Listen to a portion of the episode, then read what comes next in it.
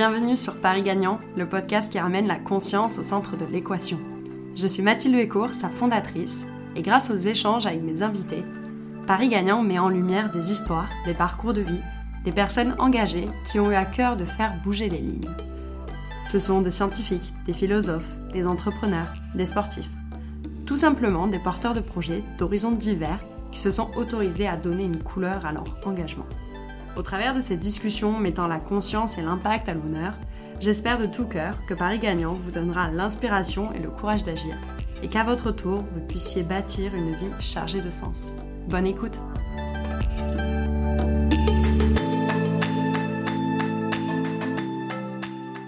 Mon invitée du jour est psychologue clinicienne et psychopraticienne. J'ai découvert Laurie Hawkes en lisant Petit traité de lucidité sur soi-même et sur les autres aux éditions Payot ou comment être lucide quant à nos attentes envers les autres. Comme le dit si bien l'adage, changer ses désirs plutôt que l'ordre du monde. Cofondatrice de l'école d'analyse transactionnelle Paris-Île-de-France, Laurie nous donne des outils sur cette théorie de la personnalité, des rapports sociaux et de la communication. Créée en 1958 par le médecin psychiatre et psychanalyste canadien Eric Berne, l'analyse transactionnelle postule sur les états du moi, le parent, l'adulte et l'enfant. En prenant des exemples concrets et très parlants car issus du quotidien, Laurie nous explique ce qu'on appelle les jeux psychologiques ou encore le triangle de Karpman, reprenant trois personnalités. Le sauveur, la victime et le persécuteur. Cet épisode sera diffusé en deux temps tellement les enseignements de Laurie sont denses et méritent de s'y attarder plus longuement. Son sujet de prédilection reste tout de même l'introversion et c'est ce que je vous inviterai à écouter pour le deuxième épisode de notre échange. Si vous souhaitez vous plonger dans les outils de l'analyse transactionnelle, je vous invite à vous procurer les livres de Laurie, tous mentionnés dans les références de l'épisode. Mais en attendant, je vous laisse en très bonne compagnie avec la pétillante Laurie Hawks. Je crois qu'on peut y aller, hein, je n'ai pas d'obstacle particulier. Bonjour Laurie, je suis ravie de vous recevoir au micro de Paris Gagnant. Merci en tout cas d'avoir accepté cette invitation. Merci de m'avoir invité. Je vous en prie. Comment allez-vous Laurie en ce début de week-end? Oh, bien, il y a du soleil, la lumière, ça fait du bien au moral. Oui, tout à fait. Avant de plonger du coup dans le vif du sujet, Laurie, pourriez-vous nous décrire le lieu où vous vous trouvez actuellement et si ce lieu a une certaine importance pour vous? Alors, je suis chez moi, dans mon salon, et j'ai déménagé il y a presque deux ans en vallée de Chevreuse où je vois de la verdure. Donc, je ne suis pas en pleine verdure, je suis dans une résidence, mais je vois par ma fenêtre, là, j'ai la, baie vitrée juste en face, je vois la pelouse et je vois quelques arbres. De temps en temps, je vois des oiseaux. Donc, ça, c'est très important pour mon moral d'arriver à voir du vert. C'est ce qui m'a fait déménager. Donc, le vert et la nature a une certaine importance dans votre vie. Oui, voilà, une nature très domestiquée, parce que je ne suis pas du tout quelqu'un de d'hyper courageux physiquement qui peut vivre euh, sous une tente, dans le froid, tout ça. Ouh très reconnaissante du confort moderne euh, pour le temps qu'il durera, parce qu'on ne sait pas avec les changements climatiques et autres combien de temps pourrons-nous garder ce confort. Mais pendant que je l'ai, je l'apprécie. Hmm. Ce podcast a pour objectif premier de ramener la conscience au centre de l'équation. Donc, je suis forcément amenée à vous demander s'il y a eu un élément déclencheur dans votre parcours. Autrement dit, est-ce qu'il y a eu une prise de conscience à un moment donné qui a engendré ce que vous êtes et faites aujourd'hui? Et j'aurais du mal à, mettre le doigt sur euh, un événement. Euh, je pense que comme pour beaucoup de psy, le fait d'avoir eu une enfance euh, sont très imparfaites. évidemment, tout le monde a une enfance imparfaite, mais, il y a eu des, choses assez compliquées qui, nous ont fait émigrer en France. Et tous les gens qui ont émigré dans l'enfance savent qu'il y a une adaptation, que ce n'est pas forcément facile. Et, bon, avec des parents qui n'allaient pas forcément très très bien. Euh, enfin surtout ma mère. Donc euh, tout ça c'est assez classique pour des psys, mais euh, donc c'est pas étonnant de choisir à un moment de devenir psy quand on veut, en un sens, dompter ce, passé-là. Alors à la fois, bien sûr, la, première démarche c'est qu'on fait une thérapie personnelle, mais après souvent on a l'impression de prendre plus de pouvoir sur sa vie et sur soi-même en, essayant de comprendre de plus en plus l'impact des événements d'enfance sur la construction de la personnalité et, euh, en aidant ensuite d'autres gens. Donc, euh, c'est une façon de se, de se protéger tout en ayant un, sens dans la vie. C'est votre mère qui vous a emmené vers la psychologie? Enfin, la psychothérapie, pardon. Oui, ou la psychologie aussi, ma foi. Euh, en un sens, oui. Mais bon, euh, elle est morte quand j'avais 13 ans, donc elle n'a pas accompagné mes études. Mais le fait qu'elle allait mal euh, a beaucoup compté. Donc, en un sens, ça vient d'elle. C'est une sorte de, de cadeau de, de la difficulté. Hmm. Dit comme ça, c'est très beau. Laurie, je vous ai découvert au travers d'un de vos livres, Petit traité de lucidité sur soi-même et sur les autres, aux éditions Payot.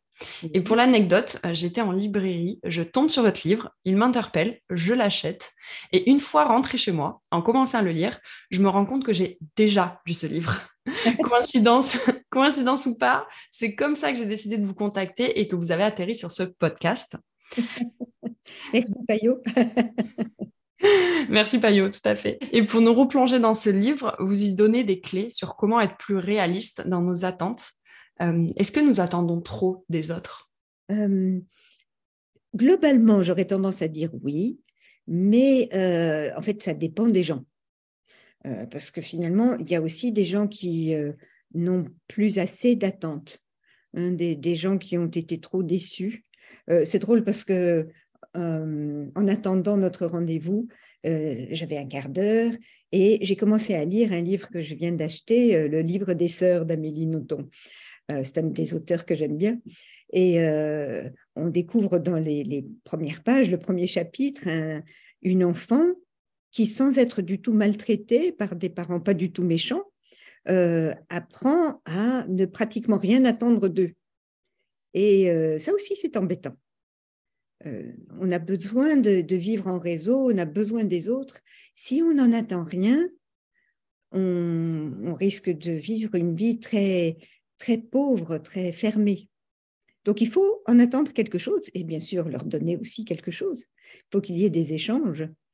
Euh, mais en effet, comme je reviens à votre question, au fond, un cas fréquent de souffrance, c'est quand on a trop d'attentes. Hmm. Euh, et quand on a trop d'attentes, on est souvent déçu ou on a l'impression que, la vie est injuste, que les gens sont pas gentils.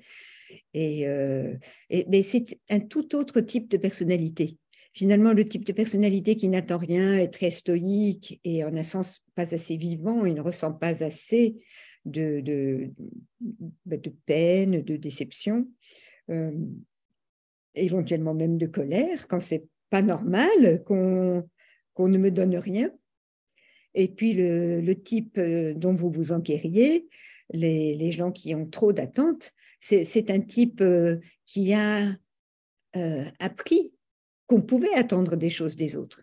Alors, soit il a appris à attendre trop, et, là, il faut vraiment, en un sens, grandir. Hein. Vous avez vu dans, ce livre et dans mes autres livres chez Erol que j'utilise beaucoup l'analyse transactionnelle. Mm.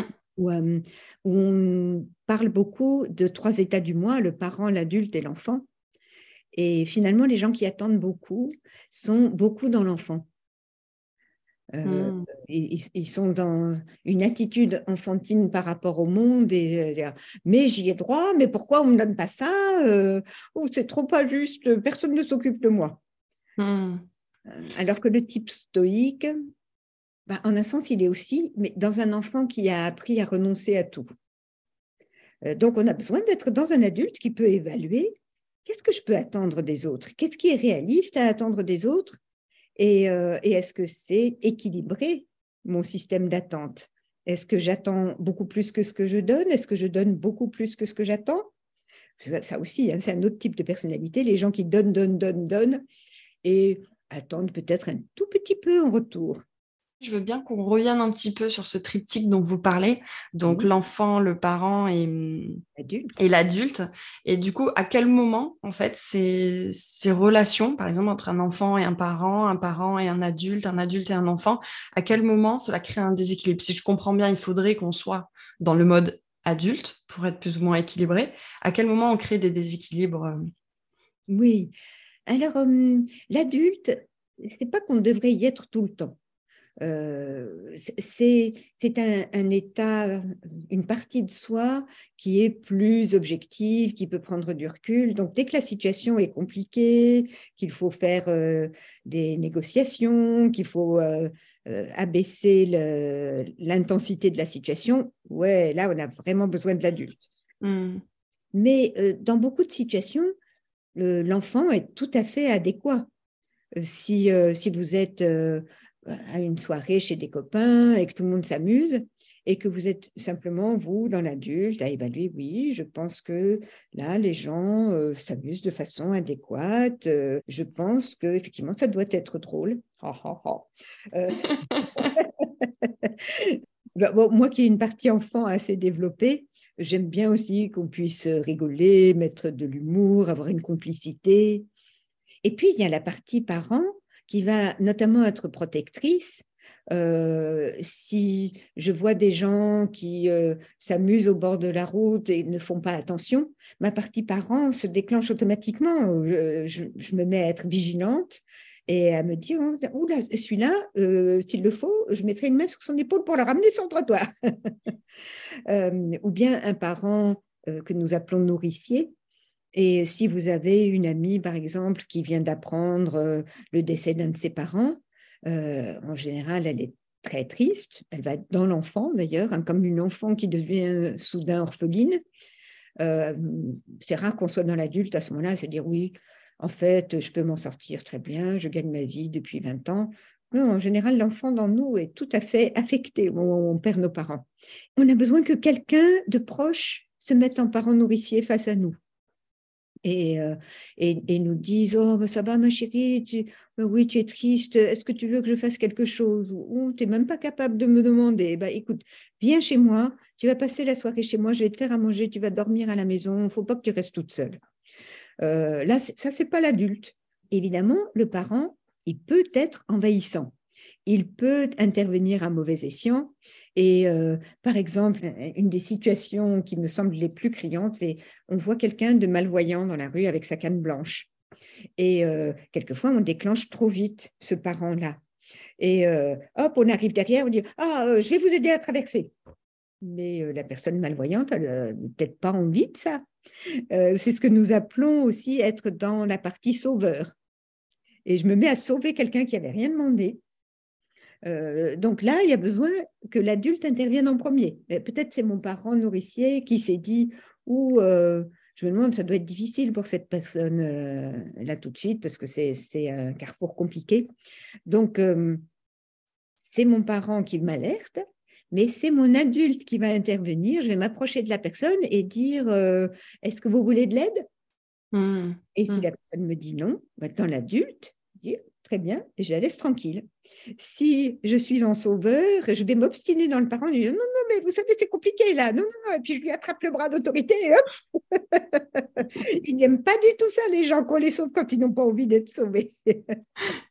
ça m'amène deux questions. Euh, la première question, c'est finalement, est-ce que c'est ça euh, qu'être lucide, c'est-à-dire trouver le bon curseur entre le parent, l'enfant, euh, selon aussi la situation?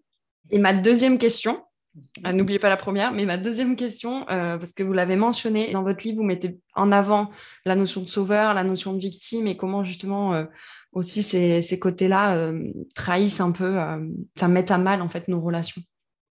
alors la lucidité, au, fond, pour moi, c'est un peu la clairvoyance. C'est un mot compliqué, je trouve, la lucidité, parce que avec mes amis anglophones, quand ils me demandaient de traduire le, titre de ce livre, Petit traité de lucidité. Hmm, j'étais très embêtée. Donc je cherchais, je sais pas, euh, clairvoyance, euh, vision claire. Euh. Mais bon, si être lucide, c'est ne pas se leurrer et voir les choses de façon assez, j'allais dire lucide, claire, pas trop influencée par, bah, par des attentes par des choses euh, du passé ou euh, par mes propres peurs. À ce moment-là, oui, en le mettant en rapport avec le PAE, comme on dit, le parent adulte enfant, euh, la lucidité est vraiment caractéristique de l'adulte. C'est-à-dire c'est l'adulte qui arrive à prendre du recul sur une situation et se mettre un peu en position méta, comme si on pouvait s'élever euh, dans notre tête au-dessus de ce qu'on est en train de vivre. Et à ce moment-là, je me regarde moi, je regarde la personne qui est en face et, avec qui euh, je viens d'avoir une, interaction peut-être compliquée. Et au lieu de juste être, ouais, elle m'énerve, elle ne me plaît pas, euh, ou elle est méchante, en m'élevant comme ça, je peux regarder, bon, alors moi je lui ai dit ça, elle, elle m'a dit ça, en fait non, elle n'est pas en train d'être méchante, elle m'a dit ça parce qu'elle, elle ressent ça. Euh, et donc, elle me donne son vécu. Et là, l'adulte m'aide d'une part à me calmer et euh, m'aide à choisir une façon de me comporter plus juste. Hmm. Euh, avec l'enfant, non, je suis complètement égocentrée. C'est ouais, mais non, elle a été pas juste, elle m'énerve. Donc là, je suis pas lucide. Et dans le parent, je vais peut-être être entièrement focalisée sur l'autre et pas non plus voir clair. Donc, euh, ouais, lucidité, adulte, ça va bien ensemble. Alors, le sauveur, euh, ça vient d'une notion créée par euh, un auteur d'analyse transactionnelle qui s'appelle Stephen Karpman et qui a mis au point un triangle, un petit triangle isocèle avec la pointe en bas. et sur un angle, il y a le sauveur, un autre angle en haut, il y a le persécuteur, et dans l'angle du bas, il y a la victime. Et euh, pratiquement toutes les situations compliquées de notre vie mettent en jeu ce triangle. Si, euh, je ne sais pas, par exemple, vous et moi, on se promène, et, euh, et à un moment, on, se retrouve dans une dispute politique sur je sais pas quoi, euh, la réforme des retraites. L'une de nous dit c'est bien, l'autre dit euh, mais ça va pas, t'es folle, c'est une horreur. Euh, et que à un moment, l'une de nous dit quelque chose de blessant à l'autre. Ben, en fait, complètement débile, tu comprends rien, tu n'es pas informé du tout. Donc, je suis passée, disons que c'est moi qui dis ça, je suis passée en persécuteur. Mmh. Et au moment où je vous dis ça, j'essaye de vous mettre en victime, hein, parce que c'est quand même, euh, c'est moi qui suis en train de voir juste et de vous dire que vous avez faux. Et soit vous allez rester en victime et, euh, on va se séparer, pas bonnes amies, et, vous vous sentirez maltraité par moi. Euh, vous direz, mais vraiment, elle est désagréable finalement, cette femme. Euh, euh, et, peut-être même j'aurais réussi à vous faire un petit peu honte. Par exemple, j'aurais des tas de connaissances sur la réforme des retraites, ce n'est pas mon cas, je le précise entre parenthèses. et j'essaye de vous montrer, mais enfin, vous croyez savoir quelque chose, mais en fait, vous êtes ignare, vous n'y connaissez rien. Et si j'ai réussi à vous en persuader, vous vous sentez mal. Donc on se sépare, vous êtes mal. Moi, euh, je suis un peu triomphante, mais pas très bien non plus, parce que j'aime mieux les relations on s'entend. Et ça s'appelle euh, un jeu psychologique en analyse transactionnelle. Quand on a eu un passage dans le triangle et qu'à la fin, tout le monde se sent mal, c'est un jeu psychologique. Euh, et à la fin du jeu psychologique, chacun se sent mal à sa façon familière. Donc, dans mon exemple inventé, si vous avez fini en victime et que vous vous dites oui, en fait, j'ai honte, j'ai osé dire un avis alors que je n'étais pas complètement informée, bah, ce serait votre scénario de vie, comme nous disons en analyse transactionnelle, euh, un scénario dans lequel vous avez tendance à vous inférioriser, à vous sentir moins bien que les autres. Même quand vous démarrez fort, en vous disant non, mais ça quand même, je le sais, euh, avec tous les copains, collègues, on a milité et on a défilé, donc là, je sais que j'ai raison. Euh, mais il suffit d'une personne un peu euh, désagréable comme moi qui vous assène un tas de chiffres pour que vous vous sentiez mal et que vous retourniez dans votre impression habituelle d'infériorité. Euh, je précise hein, pour les auditeurs que je ne connais pas Mathilde et que je ne pense pas qu'elle est capable. non, non, mais l'exemple est très parlant. Je pense qu'on l'a tous rencontré. Oui, il y, a, effectivement des. On, a pu soit finir comme ça en se sentant mal, un peu nul, soit finir en ayant gagné, entre guillemets, mais en se sentant pas très bien d'avoir gagné. Mmh, mmh. Euh, en, se disant bah, peut-être j'ai été un peu fort ou bah, c'est malin, euh, je me faisais une nouvelle amie, maintenant elle me déteste, c'est je fais toujours pareil, euh, je me lance dans des grandes bagarres et à la fin, bah, ouais, j'ai gagné, je suis toute seule. Donc hmm. moi aussi, mon scénario, c'est je suis l'intello qui sait tout et qui est toute seule. C'est pas mon scénario, je ne sais pas tout. Encore une fois, ceci est une fiction. On retrouve des scénarios qui sont très simples et que tout le monde a pu vivre. Est-ce que vous aurez un autre exemple mettant plus en scène le sauveur? Oui.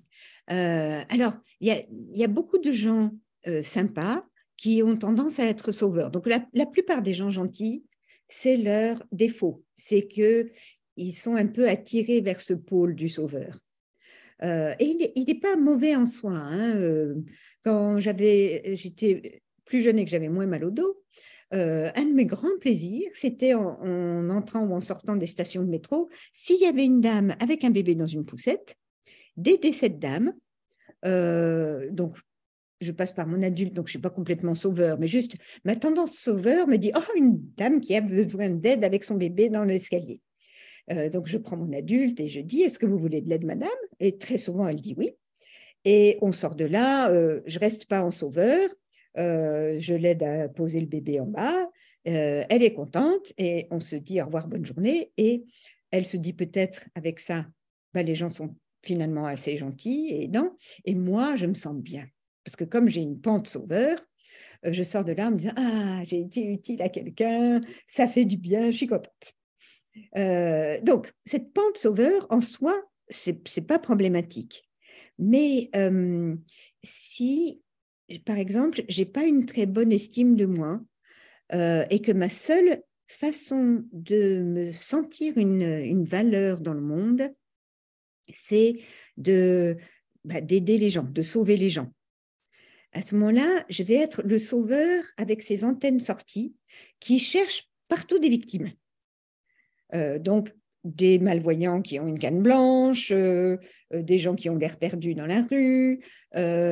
si je travaille dans une entreprise, ça peut être tous les débutants qui démarrent.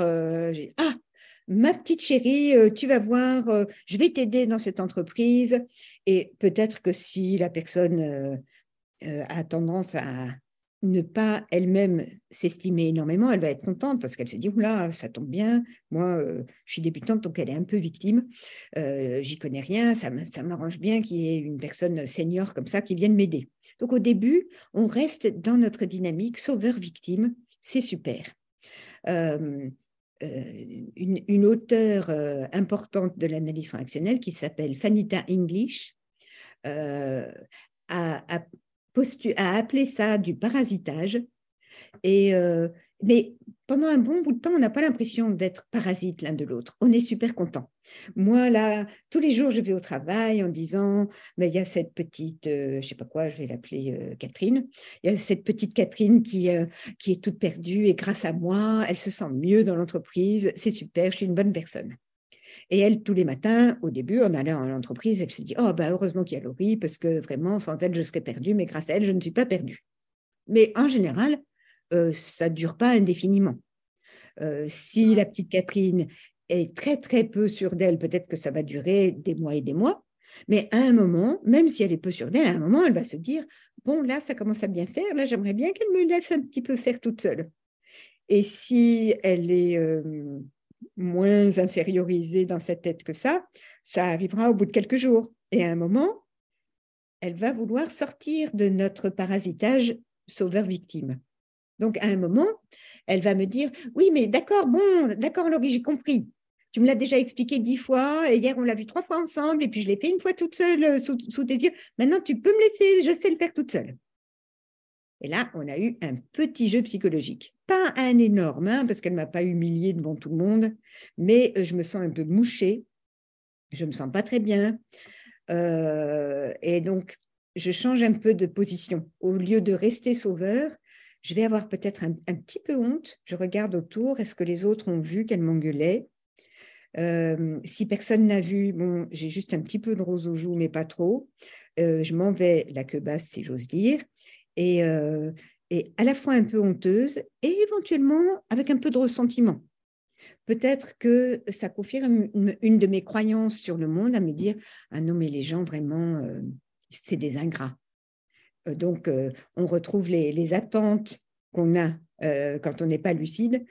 Moi, je croyais que si j'aidais cette jeune fille, elle allait être reconnaissante, elle allait m'apprécier. Et puis, on, aurait continué de déjeuner ensemble tous les jours, tant qu'on est encore dans l'entreprise, toutes les deux.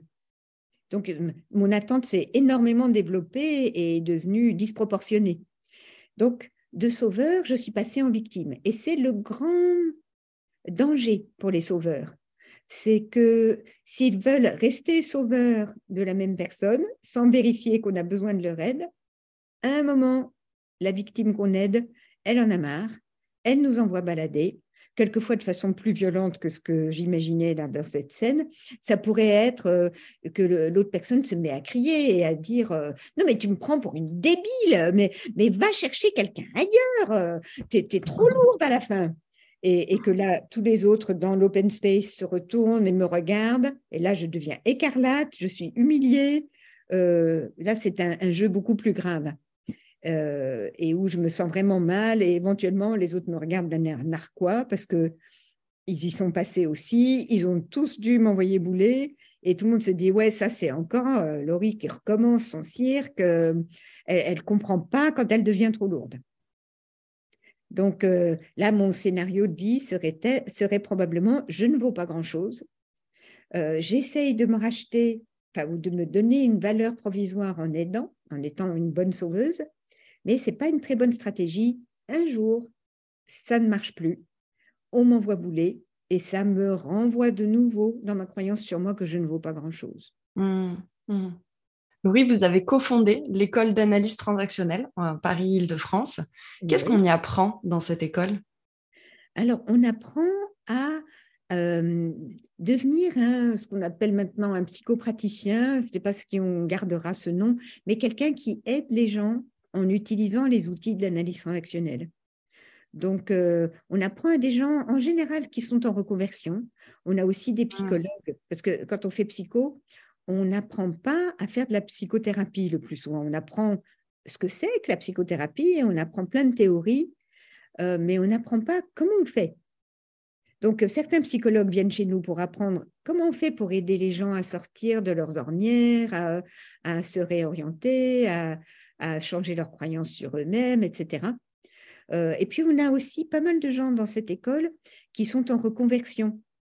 Donc des, gens qui, peut-être pour faire plaisir à leurs parents, alors que ça les intéressait, les humains, mais les parents avaient dit non, tu ne vas pas faire psy, euh, il te faut un vrai métier.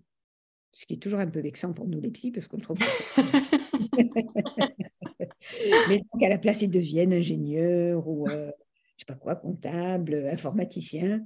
Et puis euh, un jour, souvent vers, vers 40 ans, un peu avant, un peu après, ils se disent non, mais là, je suis pas en train de vivre ma vie euh, et donc, ils entament une reconversion. Et donc, on, leur apprend à devenir quelqu'un qui sait accompagner avec euh, les outils de la thé qui sont très aidants. Alors, ça suffit pas, il faut apprendre plein d'autres choses si on veut devenir euh, un bon accompagnateur qui qui fait une, forme de psychothérapie avec les gens.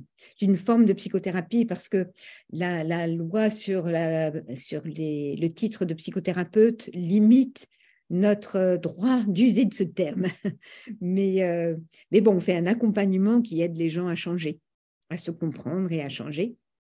Et, euh, et donc, dans cette école, on apprend d'une part les concepts et puis on a des groupes pratiques où on s'entraîne, on fait des, practicums, nous on appelle ça des aquariums, où on travaille l'un avec l'autre pour, euh, voir ben, comment il faut que j'intervienne pour aider une personne à entrer en contact avec elle-même, à mieux comprendre ce qui l'anime, ce qui lui fait obstacle et éventuellement à lever les obstacles. Vous mentionnez dans un de vos travaux la capacité de mentalisation comme une haute manière de penser. Euh, qu'est-ce que c'est, Laurie, mentaliser? Ah, alors, euh, je suis en train de sourire. Je, remets ma Vous savez d'ailleurs que le, sourire s'entend. J'ai beaucoup d'amis qui m'ont fait des retours en me disant c'est agréable, on t'entend sourire en fait. Vous me rappelez ce que m'avait dit une, collègue qui est une amie aussi dans mon premier job euh, quand j'étais secrétaire pendant mes études. Et elle me disait Toi au téléphone, on t'entend sourire. Donc euh, c'est vrai, je souris souvent, j'aime bien ça. Et, j'ai lu un article l'autre jour comme quoi de sourire, ça pouvait changer l'état mental. Euh, bon, mais là je fais quand même une digression aussi sur le fait que si on sourit tout le temps compulsivement, quelquefois c'est une façon euh, de ne pas être fidèle à toi-même, d'être dans ce que nous appelons en analyse fonctionnelle le fait plaisir, où je mmh. veux surtout être agréable pour l'autre, euh, donc euh, toujours lui, lui, montrer un visage agréable. Et même s'il me dit quelque chose de vexant, on est Ah oui, je on encaisse. une autre discrétion sur le sourire, pareil que même quand on n'est pas joyeux, le fait en fait de sourire, le physique amène, comme vous dites, amène le mental euh, ouais, donc on peut s'exercer à sourire devant son miroir. C'est ça, c'est ça. Et, sentir la différence entre là, je souris avec la bouche, hein, ou euh, je souris avec tout, euh, j'essaie de me mettre vraiment dedans. Et je pense qu'effectivement, ça fait quelque chose, sachant que, bon, ça ne suffirait pas comme psychothérapie. Il faut quand même respecter l'état intérieur qu'on a, de tristesse, de colère, d'autres choses. Il ne s'agirait pas de d'arriver à dresser tous les gens pour que euh, on puisse allumer le bouton sourire. Et là ça y est tout le monde est gentil maintenant. Euh, et tout le monde est heureux. Ce serait euh, une dystopie un petit peu effrayante. Mais mais effectivement le sourire en soi, c'est quand même une chose intéressante. Et alors, pour le coup, on a tellement bien digressé, d'abord moi et puis vous, que je ne sais plus quelle était votre question. C'était sur la mentalisation. Qu'est-ce que mentaliser Oui, mmh. c'est sourire. Euh, donc, mentaliser, c'est, euh, ça veut dire, en gros, avoir un mental qui est bien vivant. Euh, et un mental bien vivant, c'est pas juste je suis dans ma tête. Euh, donc, dans, le livre que j'ai écrit là-dessus, euh, je, distingue quatre euh, piliers. et le, le, pilier central, finalement, c'est la pensée, parce qu'effectivement, on ne peut pas mentaliser sans penser. Mais les trois autres piliers sont, d'une part, l'émotion, avec ce qu'on appelle la régulation affective, c'est-à-dire avoir la capacité de à la fois sentir, savoir ce que je sens, savoir en quoi ça m'influence et pouvoir moduler, modérer mes états affectifs euh, suffisamment pour que l'émotion ne me ne balaye pas ma pensée. Euh, bon, personne n'est complètement à l'abri de ça. Hein. On a tous vécu des moments où on était dingue de colère, on explose, on n'arrive plus à bien parler, on est juste foudrage, ou bien des moments où on est trop dans le chagrin pour bien penser, euh, ou des moments où on est complètement excité. Donc, euh, le but n'est pas qu'on régule tout le temps, ni qu'on surrégule. Il y a des gens qui régulent trop et qui, pour le coup, ont une espèce d'affect plat et comme le dit Goldman par rapport à l'intelligence émotionnelle, sans émotion, on ne peut pas prendre de décision. Ce sont nos émotions qui nous aident à décider. Donc, voilà, c'est le deuxième pilier. Et si on mentalise bien, on a assez d'émotions, assez d'émotions pour se sentir bien vivant, pour que ça nous aide à prendre des décisions, à avoir de l'intuition, à savoir si quelqu'un me plaît ou pas, si j'arrive à bien interagir avec ou pas, euh, mais pas, euh, pas contre mon gré, tellement d'émotions que je ne peux pas me contrôler ou penser. Euh, donc avec le, le fait que de temps en temps, ça va nous emporter à peu près tous. Il y a des moments où ça le nécessite. Mmh on le voit hein, avec les, débats politiques, de temps en temps, quelqu'un s'emporte trop et le plus souvent, il le regrette euh, parce que l'autre se sert de ça. Euh, il y avait eu un débat entre, euh, je pense que c'est Sarkozy et Ségolène Royal, il y a donc un certain nombre d'années. Et, et, à un moment, elle s'indignait, mais moi je trouvais avec calme. Et euh, M. Sarkozy lui dit euh, Madame Royale, ne perdez pas vos nerfs, ou un truc comme ça. Ce qui est vraiment euh, une façon de provoquer pour que l'autre s'énerve et pour qu'il perde ses nerfs. Ils disent Mais je ne perds pas mes nerfs du tout J'appelle ça de la manipulation. pour faire ça. C'est pas bête, hein c'est dans un débat. Ah, c'est de la manipulation politique, hein ça marche très bien. C'est de, bonne guerre en politique. Pas, moi, j'aime pas beaucoup ça dans les relations humaines, mais justement, je fais pas de politique. Alors, euh, elle s'était bien défendue d'ailleurs. Elle, elle, avait dit euh, quelque chose comme Je ne m'énerve pas. Elle l'avait dit avec fermeté. Euh, bref, euh, donc deuxième pilier, l'émotion avec la régulation affective suffisante, mais pas trop. Euh, troisième pilier, ce qu'on appelle maintenant l'agentivité, ce qui est un terme assez nouveau en français. En anglais, c'était agency. et j'aimais bien le terme agency parce qu'on voit qu'il y a agent là-dedans. Donc je me dis agentivité, c'est pouvoir être un agent actif. Donc, face à un problème, j'ai besoin de pouvoir bien y réfléchir, avec suffisamment d'émotion pour euh, comprendre l'importance de ce problème, et euh, j'ai besoin de pouvoir envisager des solutions.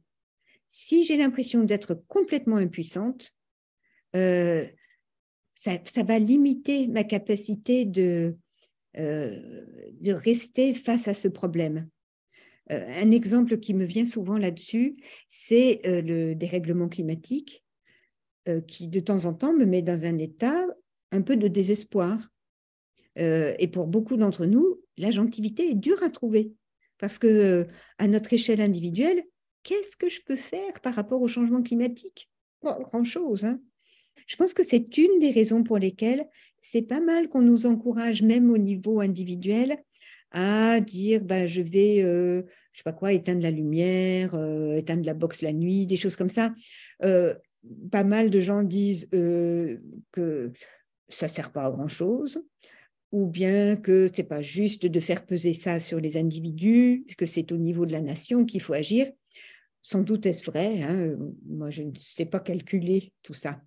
Mais je pense qu'au niveau psychologique, de me dire, mais je fais quelque chose.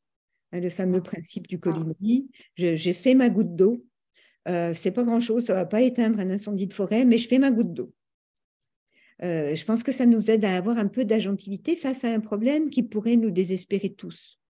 Oui, ça va contre l'effet papillon aussi. Hein. Oui, oui, oui, oui, ou, euh, avec un effet papillon positif. Oui, oui.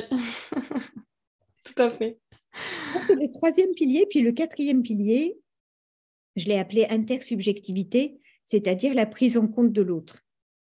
Euh, je vous parlais tout à l'heure de l'état du moi adulte qui peut se mettre en position méta et qui regarde, bah, tiens, qu'est-ce qui se passe pour moi et qu'est-ce qui se passe pour l'autre. Et euh, quand on a du mal à mentaliser, on est entièrement auto-centré. Euh, c'est juste qu'on se dit, mais c'est pas juste pour moi, ou c'est pas bon pour moi, ou l'autre il est méchant.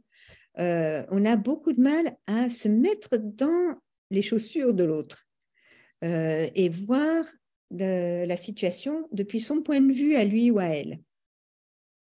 Donc euh, l'intersubjectivité, c'est il faut aller suffisamment bien pour pouvoir, comme ça, mobiliser l'adulte et, pouvoir se soustraire au moins un petit temps de, sa, sa, propre situation personnelle pour voir, tiens, mais vu de la fenêtre de l'autre, comment c'est? Euh, Et si, euh, je sais pas quoi, on est en train de se disputer pour une place de parking, euh, mon vécu, c'est que mais moi, j'arrivais la première, d'un quart de seconde, d'accord, mais j'étais là la première, et puis ça se voit que je suis plus vieille. Donc, me donner la place. Et je peux rester là-dessus. Mais avec l'intersubjectivité, je peux euh, désembrumer un peu mes yeux, m'apercevoir que dans votre voiture, vous avez deux enfants, dont un petit euh, qui est accroché à un siège, euh, et me dire, tiens, bah, ça se trouve, elle, a, plus besoin que moi. Euh, donc, ça ne veut pas dire se sacrifier. Hein, je suis sauveur et je dis Oh, ma pauvre petite dame, bah oui, bien sûr, pour vous et vos enfants. Euh, ça, serait envahissant, éventuellement manipulateur d'ailleurs, pour vous culpabiliser et que vous disiez Non, non, vous êtes vieille, je vous le laisse. mais, euh, mais je peux à ce moment-là décider Bon, allez, peut-être bien que cette femme plus jeune, elle est plus fatiguée que moi, je lui laisse la place. Mmh. Et, j'ai la gentilité. Je peux décider de lui laisser la place. Mmh. Je trouve que cette capacité de mentaliser, elle revient beaucoup, enfin, elle refait écho un peu au livre sur la lucidité. Dans tous les aspects que vous mentionnez, il y a cette notion d'être lucide. Oui, oui, oui, c'est vrai.